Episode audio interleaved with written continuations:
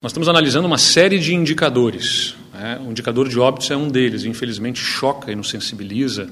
porque assistir o registro de 500 mortes certamente toca a qualquer ser humano que preza pela vida. Embora esses registros, é importante dizer, são registros de vários dias de mortes que estão sendo lançados nesse momento.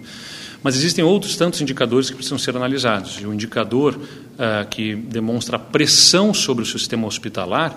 eh, começa a ceder fortemente. Depois de ter atingido um aumento de, eh,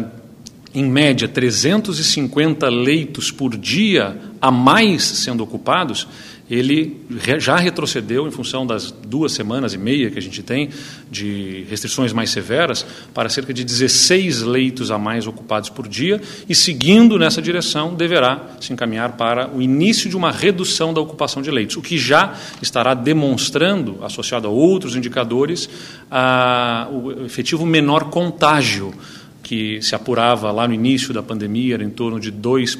aliás, no início de em meados de fevereiro, era em torno de 2,35, essa taxa, o RT, e que agora gira em torno de 1,4, o que significa que se, a, o vírus se dissemina menos rapidamente do que estava acontecendo em fevereiro, ou seja, as restrições surtiram um efeito importante. É claro que esse volume de pessoas que está ainda internada, infelizmente, parte delas não resistirá, e nós vamos ainda ver um crescimento do número de óbitos ao longo das próximas semanas. Mas os dados da demanda de internações já demonstram redução da circulação do vírus.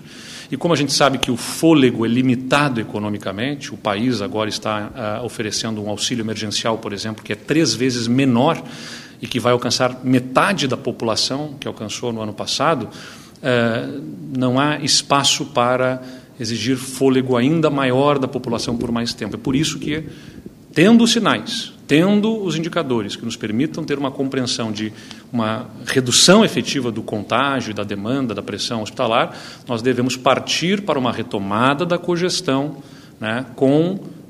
medidas severas de restrições ainda, como o toque de recolher, a suspensão geral de atividades nos finais de semana e com intensa fiscalização. Mas tudo isso, se os dados até o final dessa semana né, eh, comprovarem isso tudo que a gente já viu até aqui, a redução da demanda da internação e, consequentemente, uma redução da taxa de contágio. É importante que isso fique bem compreendido, porque a gente percebe que há hum, algum mal entendimento de diversas pessoas a respeito deste tema.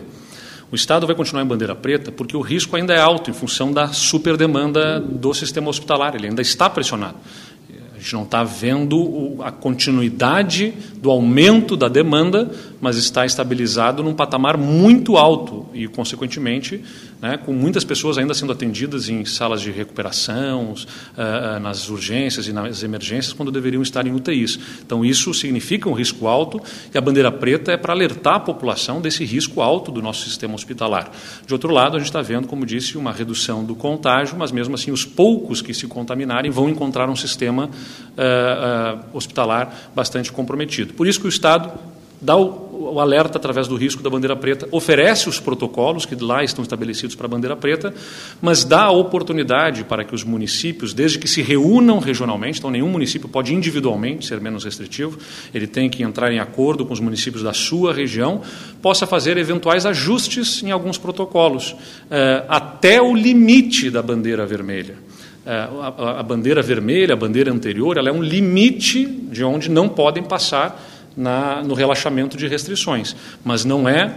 Uh, cogestão não significa automaticamente aplicarem os protocolos da bandeira vermelha. Então, eventualmente, uma região de municípios pode entender: não, nós vamos aplicar os protocolos da bandeira preta, a não ser neste ponto específico para esta atividade, onde vamos ser um pouco menos restritivos, mas ainda assim mais restritivos que a bandeira vermelha. Então, o, o, a região tem o poder de estabelecer os seus próprios protocolos uh, de restrições de acordo com a sua realidade, com o momento que está vivenciando, em acordo os líderes locais, uh, compreendendo o nível de risco que se tem e ajustando as suas peculiaridades regionais, não podendo ser menos restritivos que a bandeira anterior, que nesse caso é a bandeira vermelha, mas não necessariamente não são nem, nem obrigados a irem, podem ficar na bandeira preta e podem ser até mais restritivos, como muitos municípios estão sendo em muitos casos.